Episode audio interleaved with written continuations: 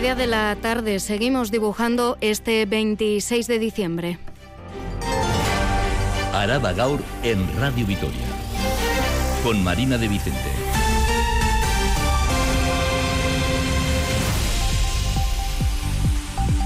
Arrachaldeón hoy. ¿Qué tal están?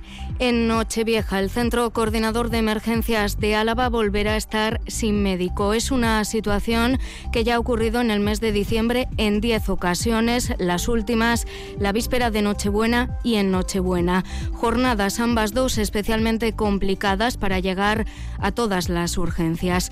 Han sido días muy malos, asegura la médico encargada de coordinar las emergencias en Guipúzcoa y también en Álava desde el territorio vecino. Ruth Salaverría hay mucha carga de trabajo. Están siendo unas guardias horribles. Tuvieron una noche muy mala. Hubo muchos incidentes atendiendo lo mejor que podíamos, pero ya sabíamos que no íbamos a llegar a todas las emergencias que nos entraban. Hubieron infartos, hubo hemorragias cerebrales, siempre hay accidentes de tráfico. Hoy la Diputación Alavés ha aprobado las nuevas tarifas del tramo Alavés de la autopista AP1 Vitoria-Gasteiz-Eibar. El precio del peaje se incrementa entre 5 y 10 céntimos para vehículos ligeros. Isabel Irigoyen, Arracha León. A Ratzaldeón, viajar por el tramo a la vez de la autopista AP1 Vitoria-Gasteiz-Eibar será un poco más caro a partir del próximo 1 de enero. El precio del peaje para vehículos ligeros se incrementará entre 5 y 10 céntimos en función de los tramos, por lo que los precios quedarán así. Circular por el tramo que une Chavarribiña y Luco costará 1,35 euros. Hacerlo entre Luco y el límite con Guipúzcoa supondrá 5 céntimos más, hasta 1,40 euro. Y hacerlo completo es decir, desde Chavarribiña hasta el límite con el territorio guipuzcoano, costará 2,50 euros. En el ámbito de la movilidad, además, el Ayuntamiento de Gasteiz pondrá en marcha a comienzos del próximo año una experiencia piloto para mejorar la fluidez del tráfico, valiéndose para ello de la inteligencia artificial. Es el resultado de un acuerdo alcanzado entre el Centro de Estudios Ambientales y Google. En la capital alavesa hoy destaca además una cifra, la del número de intervenciones realizadas por los bomberos los días 24 y 25 de diciembre por incendios registrados en contenedores. Seis salidas se han realizado por este motivo. Tía Ortiz de Lazcano, Arrachaldeón, a Ratzaldeón, el día 24 de diciembre, se quemaron mínimo nueve contenedores, ocasionando daños en dos coches que estaban aparcados junto a ellos. Todo ellos sucedieron en cuatro calles distintas en el barrio de Zabalgana a la madrugada. A los pocos minutos de recibir el aviso, los bomberos los extinguieron. Y en el caso de ayer 25 de diciembre, a las seis y media de la mañana, dos contenedores ardían en diferentes zonas de la calle Santiago, quedando seriamente dañados. Y por último, al mediodía se extinguió el conato de incendio de uno de ellos en Yurre. Y hoy estamos también en Ayaraldea, en Amurrio. Serán en total 72 los pisos del barrio de Goicolarra que se someterán a mejoras de accesibilidad y rehabilitación energética en el marco del proyecto de rehabilitación integral del citado barrio. De los 16 eh, portales que inicialmente iban a participar en el proyecto, cuatro han quedado fuera. Enseguida les damos todos los detalles en este día en el que también hablamos de comercio en la comarca de Ayala, porque a Encomer, empresarios de comercio y servicios de Álava alerta de cambios de hábitos de consumo en localidades como Amurrio y Laudio, con una fuga de gasto hacia Bilbao. Y en deportes, eh, Rafa Ortegó, Arrachaldeón. Arrachaldeón. Semana de vuelta a la competición y a los entrenamientos para nuestros equipos. Uno de los máximos puntos de interés es la Asamblea de Accionistas del Deportivo Alavés, que se celebrará el próximo jueves, día 28, a las 6 de la tarde en el Palacio de Villasuso. Así es, Marina, y por ello vamos a dar hoy protagonismo a la afición albiazul, con lo que hablaremos sobre este tema y sobre la decisión de nueve de sus colectivos de mantener la postura de no ir al partido de Copa frente al Betis del Día de Reyes, al no cambiar el Consejo de Administración Albiazul los precios de las entradas para abonados y abonadas. Además, charlaremos con el exdelantero babazorro Javi Moreno, que entrenó hace tres campañas en LG a Carlos Vicente, primer fichaje invernal albiazul. También charlaremos con eh, Madurieta, entrenadora de Araski, que el próximo sábado visita al potente Perfumerías Avenida y escucharemos a Cody Miller McIntyre, uno de los jugadores más en forma de Basconia. Un adelanto también de un espacio que en esta última semana del, eh, del, año pasa del informativo de la tarde a este del mediodía. Hablamos de Plazara, de nuestra columna abierta a la opinión y a la reflexión, hoy rebautizada como Dos Minutos de Filosofía con José Antonio Marina, filósofo, ensayista y pedagogo. Ha desarrollado buena parte de su labor en la mejora de la educación y en la formación integral de personas. Una y 35 minutos, tenemos 5 grados en la capital de Euskadi, así que seguimos con temperaturas frías que han sido gélidas en las primeras horas del día. La mínima de Euskadi se ha registrado hoy en Salvatierra con 5,1 grados bajo cero. Las máximas en las próximas horas rondarán los 10 grados y atención mañana porque se producirán heladas a primera hora de la mañana. Tráfico. ¿Hay algún problema para circular en la red viaria Alavesa? Nerea García Rachaldeón. A la Necarriba y todo tranquilo a estas horas en la red viaria Alavesa. Sin embargo, ha sido una mañana accidentada. Un camión ha perdido el remolque que transportaba y ha chocado contra la mediana, lo que ha obligado a cortar un carril en la A1, sentido Burgos, en Armiñón. También esta mañana un, un turismo se ha salido de la calzada en Uraiz Gauna y una mujer herida leve ha sido trasladada al hospital. Con un año Uriarte en la realización y el control técnico, comenzamos comezamos. Arada Gau. La víspera de Nochebuena y el día de Nochebuena han sido días complicadísimos para gestionar las emergencias en territorio alavés. Sin médico en el centro coordinador de Álava, todas las incidencias han sido coordinadas por la médico responsable del servicio en Guipúzcoa. Esta situación volverá a repetirse el día de Nochevieja, Nerea. El centro coordinador de Álava, en lo que llevamos de mes de diciembre, ha estado 10 días sin guardia. Esto supone que sean los centros de Vizcaya o Guipúzcoa los que atiendan las llamadas del 112. Los pasados días 23 y 24 de diciembre han sido guardias complicadas debido a la época en la que nos encontramos y el centro de emergencias de Álava no ha contado con un médico. Ruth Salaverría es médica en el centro de Guipúzcoa y ha sido una de las personas que ha atendido estas llamadas. Es una situación muy peligrosa porque los servicios mínimos que nos hacen ver un poquito las necesidades del servicio dicen que en Álava siempre tiene que haber un médico coordinador y es algo que no se está cubriendo. Infartos, hemorragias cerebrales y accidentes de tráfico, entre otros, han tenido que ser atendidos desde Guipúzcoa o Vizcaya. Salaverría explica que es un trabajo muy difícil porque además de no conocer el territorio y no poder ofrecer un servicio tan completo, también tienen que atender las llamadas que les corresponden. En vez de reforzarlo, están haciendo al revés, están recortándolo. Entonces, pues habrá situaciones que no podamos llegar y al final la seguridad del paciente y la vida del paciente pues está en juego, como siempre. Critica que estas situaciones se pueden evitar reforzando la plantilla ya que son épocas donde hay más enfermedades respiratorias e incidentes. Por ejemplo, explica además que sí que hay médicos, pero que no las condiciones que les ofrecen les obligan a irse a la sanidad privada nos sentimos muy maltratados. Quedamos muy pocas médicas y además la gente se está jubilando. O sea que eh, de aquí a unos años no sé cuál va a ser la política. Tampoco tenemos un plan estratégico. A estas situaciones se le suman los días 28, 29 y 31 de diciembre, días que tampoco habrá médico en el centro de emergencias de Araba. En la planta Gasteiztarra de Mercedes prosiguen las obras para rediseñar el espacio con la vista puesta en la producción del nuevo modelo eléctrico a partir del año 2026. El parking provisional para los trabajadores de la mayor factoría de Euskadi está ya preparado y ahora se va a empezar a construir la nueva nave de pintura Nerea. El actual parking de la planta Gasteiztarra, situado frente a la azucarera en la avenida de los Huetos, dejará de funcionar para dar paso a las obras de la nueva nave de pintura. En ese espacio ya vallado y preparado para que comiencen las obras, hasta ahora se encontraba el parking para los y las trabajadoras, que de forma provisional se trasladará a la esquina de la calle Las Arenas. Miquel Díaz de Alda, del sindicato LAP digo que está diciendo es un parking provisional porque el parking que está en la azucarera y una cementera que hay ahí que compraron, todo eso va a desaparecer para hacer ahí chapa y pintura. Una nave nueva de chapa y pintura, haciendo unas obras que mm. están bastante largas.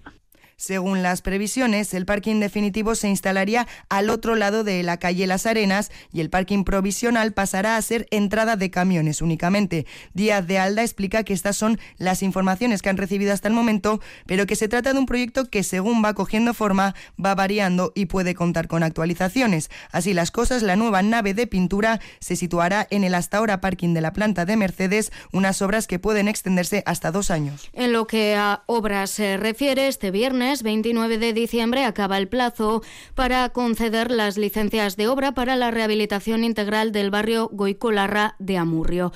De los 16 portales que inicialmente iban a participar en el mismo, cuatro han quedado fuera. En total serán 72 los pisos que se someterán a estos trabajos de mejora de accesibilidad y rehabilitación energética financiados con fondos europeos para la recuperación. Una Yugarte, Arracha León.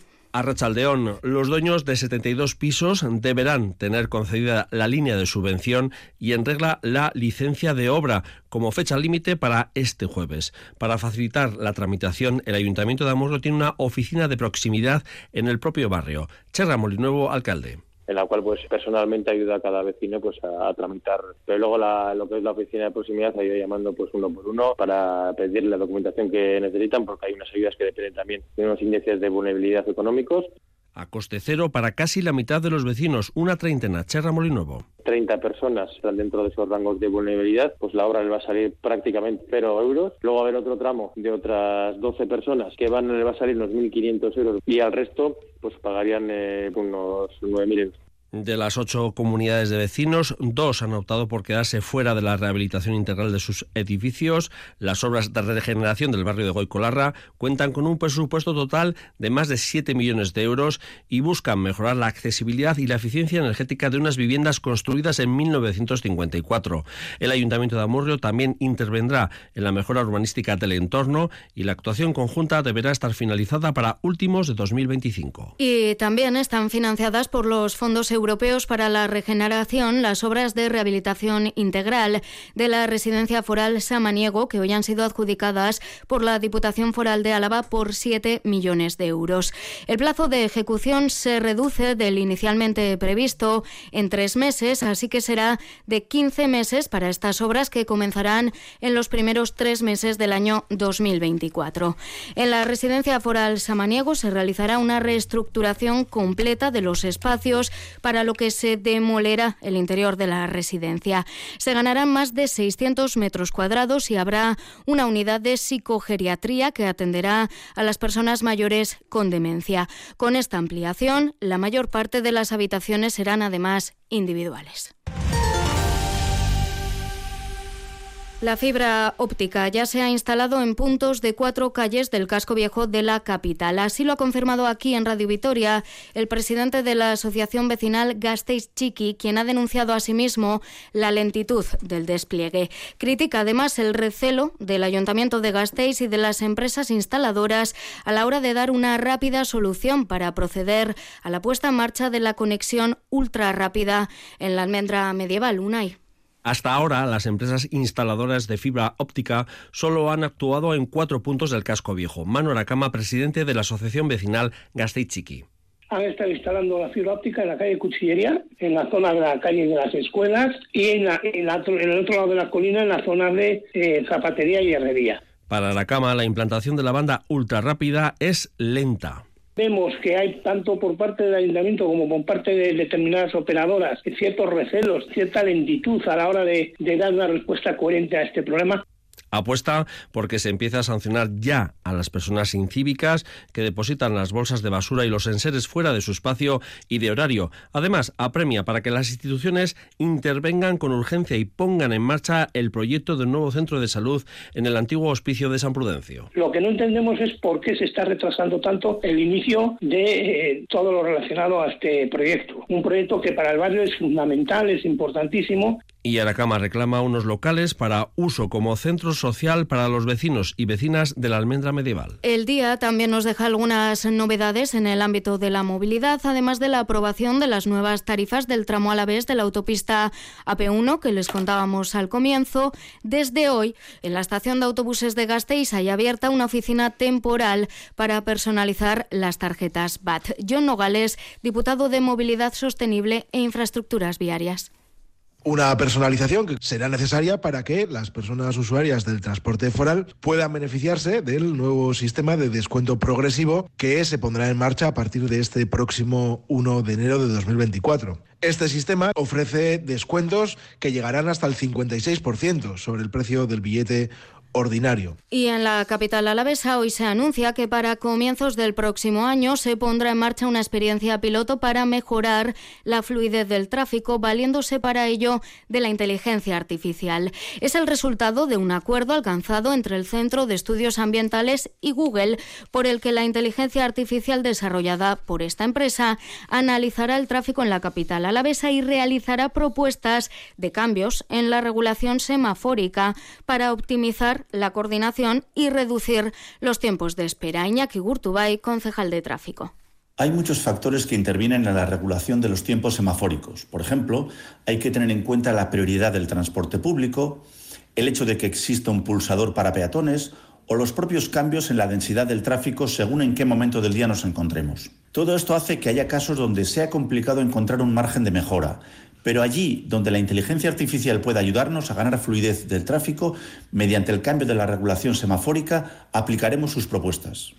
Hablamos eh, de comercio y lo hacemos porque desde AENCOMER, empresarios de comercio y servicios de Álava, alertan de cambio de hábitos eh, de consumo en localidades como Amurrio y Laudio, con una fuga de gasto hacia Bilbao. Silvia Núñez, Arrachaldeón. Arrachaldeón, efectivamente existe una fuga de negocio en los comercios de Ayara desde los pueblos hasta Bilbao. La razón, la gratuidad del tren de cercanías. Desde AENCOMER, la Federación Alavesa de Empresas de Comercio y Servicios, están detectando un cambio de hábitos. Cada vez son más los vecinos y vecinas del Audio y Amurrio y el resto de la comarca que realizan menos compras navideñas en sus municipios y prefieren desplazarse hasta la capital vizcaína en tren. Nos lo cuenta Edurne Parro de Ancomer están muy influenciados o muy limitados por el poder de tracción que puede tener en este momento eh, una capital como Bilbao. Ni siquiera estamos hablando de Vitoria, estamos hablando de Bilbao.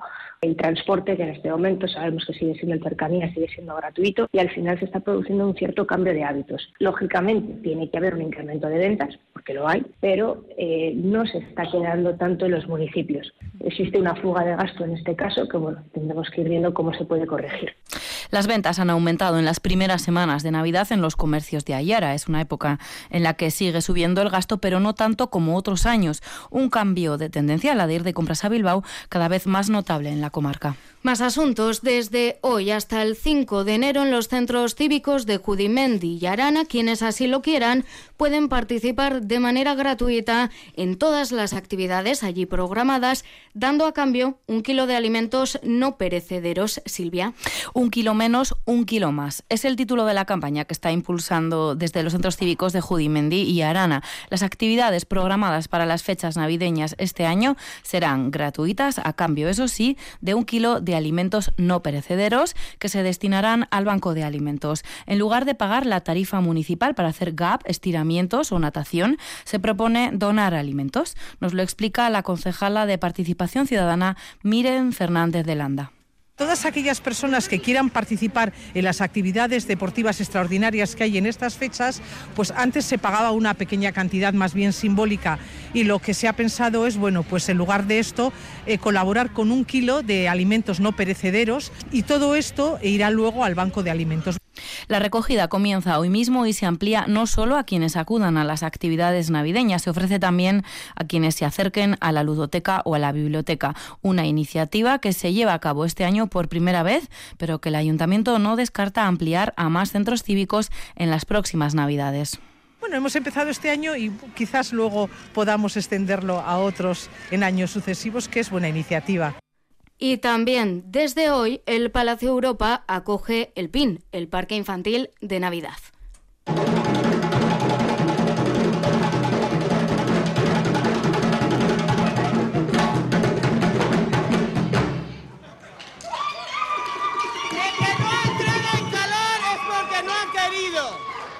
Así sonaba el Palacio de Congresos Europa hoy a las 11 de la mañana, una inauguración con notas africanas para entrar en calor en un pin navideño centrado en la diversidad, con actividades para chiquis y jóvenes y con una buena dosis de paciencia para las adultas, madres, padres y también abuelos y abuelas que acompañan a los más jovencitos. En Radio Vitoria hemos charlado con ellos y con ellas entre hinchables y videojuegos. En los hinchables. Ah, en los hinchables. Bueno, ¿este es el primero que os montáis? Sí. ¿Por qué os gustan los hinchables? Porque votan. es, es, muy divertido. Os han puesto una pulsera. ¿Esto para qué es? Para, para poder entrar. Sí, porque si no te echan. Exactamente, no es tan incluido como en el hotel. No, aquí desayunos creo que no hay. Así, nosotros venimos a sujetar las cazadoras, los abrigos y a que no se pierdan. El Parque Infantil de Navidad regresa a la Europa después de varios años en el Centro Cívico Egoalde y tras pasar también con menos éxito por el BAC y el Iradier Arena. El Ayuntamiento de Vitoria-Gasteiz ha apostado estas Navidades por la nueva ubicación más grande. Este año el aforo es récord de 1.500 niños y niñas por turno y además más accesible para Tarras y también para visitantes. Lehen urtean aizpata izan zian hemen gu bilbokoan izan ginen da pazientzia dosia hundik behar izan genitun. Ikusiko dugu haber gazteiz kontan gaur, gu donostitik gatoz, eta ikusiko dugu haber, baina egia da merezidu, azkan txikia pozik ikustagatik ba merezidu. Permanecerá abierto hasta el 5 de enero desde las 11 de la mañana en el primer turno y hasta las 8 y media de la tarde en el segundo.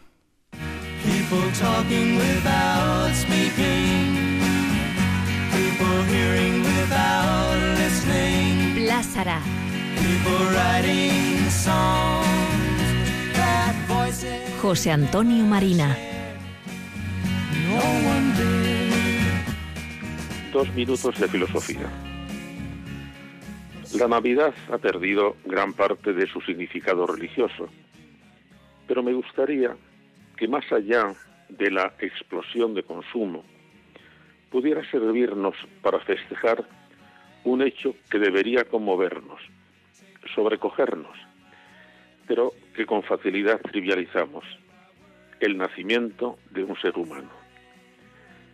Deberíamos rodear ese hecho con un aura de respeto y admiración. Me parece incomprensible que la filosofía, que se ha ocupado tanto de la muerte, apenas haya hablado del nacimiento. Debemos pronunciarnos ante él, podemos considerarlo un vulgar acontecimiento biológico, el nacimiento de una cría de mamífero bípedo más inteligente que sus primos primates.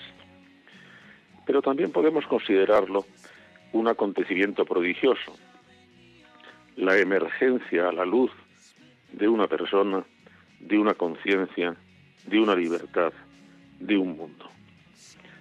¿Cuál de las interpretaciones escogeré? Esa es la gran decisión que nos compromete. O nos encerramos en la zoología o nos elevamos sobre ella. O somos pura naturaleza dirigida por la violencia de las fuerzas naturales que dicen que el fuerte debe comerse al débil. O nos elevamos sobre la naturaleza creando un modo nuevo de vivir guiado por otras leyes más humanas. En mis libros he contado la historia de nuestra especie como el proceso de apoyarnos en nuestra naturaleza animal para ir más allá de esa naturaleza. Se trata, pues, de si nos espiritualizamos o nos embrutecemos. Si en ese niño que nace vemos un mamífero insignificante igual que todos los del rebaño, o si vemos en él la tarea de acogerle en un mundo humanizado. Enseñanza de estos dos minutos de filosofía. Deberíamos sentirnos conmovidos ante cada nuevo nacimiento y obrar en consecuencia.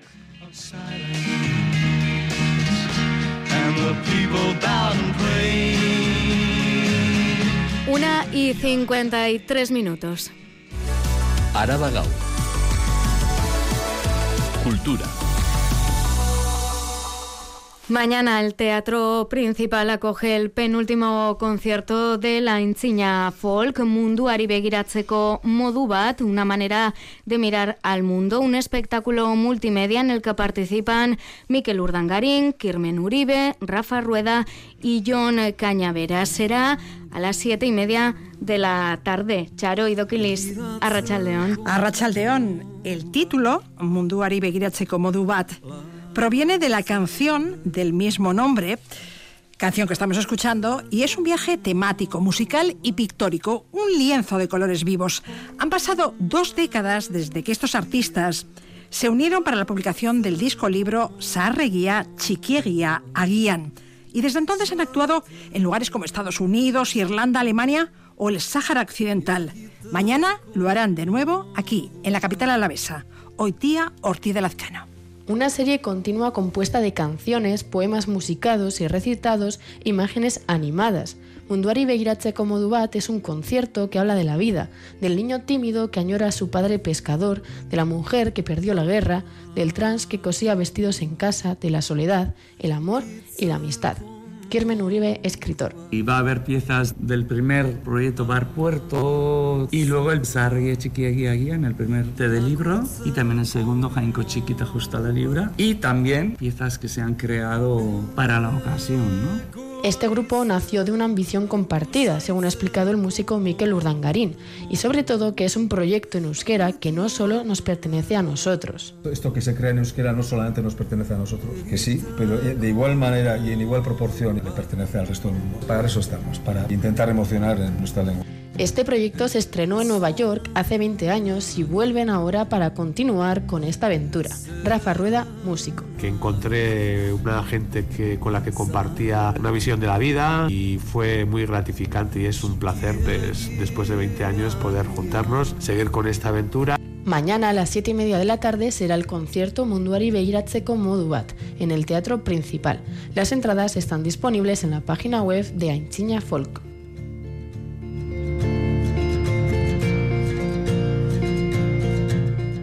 Si va a ser la Virgen. ¿Eh? ¿La Virgen? No creo, para ser la Virgen está gorda. Fíjate qué caderas, y yo no sé cómo aguanta la rama. Pues porque está flotando, es ella. ¿Cómo va a ser ella con esa cara? Será cara de éxtasis. Es un fragmento de Benditas de la compañía El Mono Habitado. Esta pieza teatral abre hoy las jornadas mostrencas de Campezú que conviven con las que se celebran en Gasteiz, en la Sala Cubo. Sí, desde hoy hasta el jueves, la Casa de Cultura de esta localidad de la Montaña Alavesa acoge la tercera edición de estas jornadas que resultan un buen plan de ocio para el fin de año. Miguel Muñoz es el director de las jornadas mostrencas de Campezú. Las jornadas mostrencas en Vitoria, en Gasteiz, eh, funcionaban muy bien. Era un momento bueno para, para hacer teatro y un año pues dijimos, también podríamos aprovechar que hay gente que viene aquí a Vitoria que podría hacer otros, otro, otra actuación también en Campezo, sería una manera de ahorrar gastos, porque son esos días entre medias de la Navidad y la Nochevieja y tal, es un buen plan para esos días. Este año se han programado cuatro espectáculos teatrales. Hoy, Benditas del Mono Habitado. Mañana, el mentalista John Sabal presenta Inventario, una recopilación de algunos de sus mejores números de telepatía, hipnosis y otras demostraciones mentales. El jueves, a pesar de todo, de Legaleón T y Colectivo Mostrenco. Y el viernes, la pieza infantil Coquito Espacioan con Heitor Vinagret. Los tres primeros espectáculos comienzan a las 8 de la tarde y la obra para los chiquis en euskera se anuncia para las 6 de la tarde. La cita es en la Casa de Cultura de Campezu y la entrada es libre. Paralelamente en Gasteiz continúan celebrándose las jornadas mostrencas. Hasta el día 31 la agenda viene apretada. Hoy a las 9 de la noche en el espacio de la calle Cubo, a pesar de todo, Jason Guerra es el director de las jornadas mostrencas de Gasteiz. Bueno, el espectáculo va un poco sobre el paso del tiempo y cómo esto afecta, digamos, a nuestras expectativas y a lo que creíamos que no íbamos a llegar, que es el futuro, ¿no? Por ejemplo, hay un momento ¿no? que dices, no, en los años 80, va, ahí no aprendía nadie inglés, porque total, como no había futuro, ¿no? Bueno, y además no sabíamos inglés nosotros. Hombre, ¿para qué íbamos a aprender inglés? Si no había futuro, aprender lo menos posible, ¿para qué? Las entradas están ya a la venta a través de la plataforma Entradium y en taquilla una hora antes del espectáculo. Y si tienen un ratito estos días y les gustan las fotografías antiguas, les recomendamos que entren en Fotoaraba, el portal de la fotografía histórica de Álava en Internet, que cuenta ya con 150.000 imágenes. El pasado viernes publicaba dos nuevas exposiciones, rótulos, imagen de una ciudad y la historia de un club que se atrevió a ser grande. La primera muestra, obra de Arancha Oribe Armas, está dedicada a los antiguos rótulos comerciales y marquesinas que poblaron la capital alavesa hasta hace unas décadas y que han desaparecido de su paisaje urbano casi por completo. Los letreros de la farmacia de campo en la Plaza Nueva, de Coloniales Ulibarri en la calle Francia, de la cafetería Acuario de la calle Dato, de la sastrería Ibarra en Fueros, de Simao en General Álava. Ana del Val, diputada foral de Cultura y Deportes. La muestra nos devuelve a la victoria de nuestros recuerdos para advertirnos de la importancia de conservar un patrimonio cultural que suele pasar inadvertido. Y en la segunda exposición, Rubén Gazapo, responsable de la web vasconistas.com, nos sumerge en la crónica gráfica de aquella década comprendida entre 1986 y 1996 que transformó al Vasconia en el Taugres, convirtiendo al club en uno de los grandes del baloncesto europeo. El club azulgrana celebró sus primeros 25 años de historia logrando el trofeo Asociación en mayo de 1985 y pocos meses después vivió su primera experiencia europea en la Copa Corach. Charo y Doquilis, eskerrik asko. Agur. Eta zuei, bihar arte, zaindu.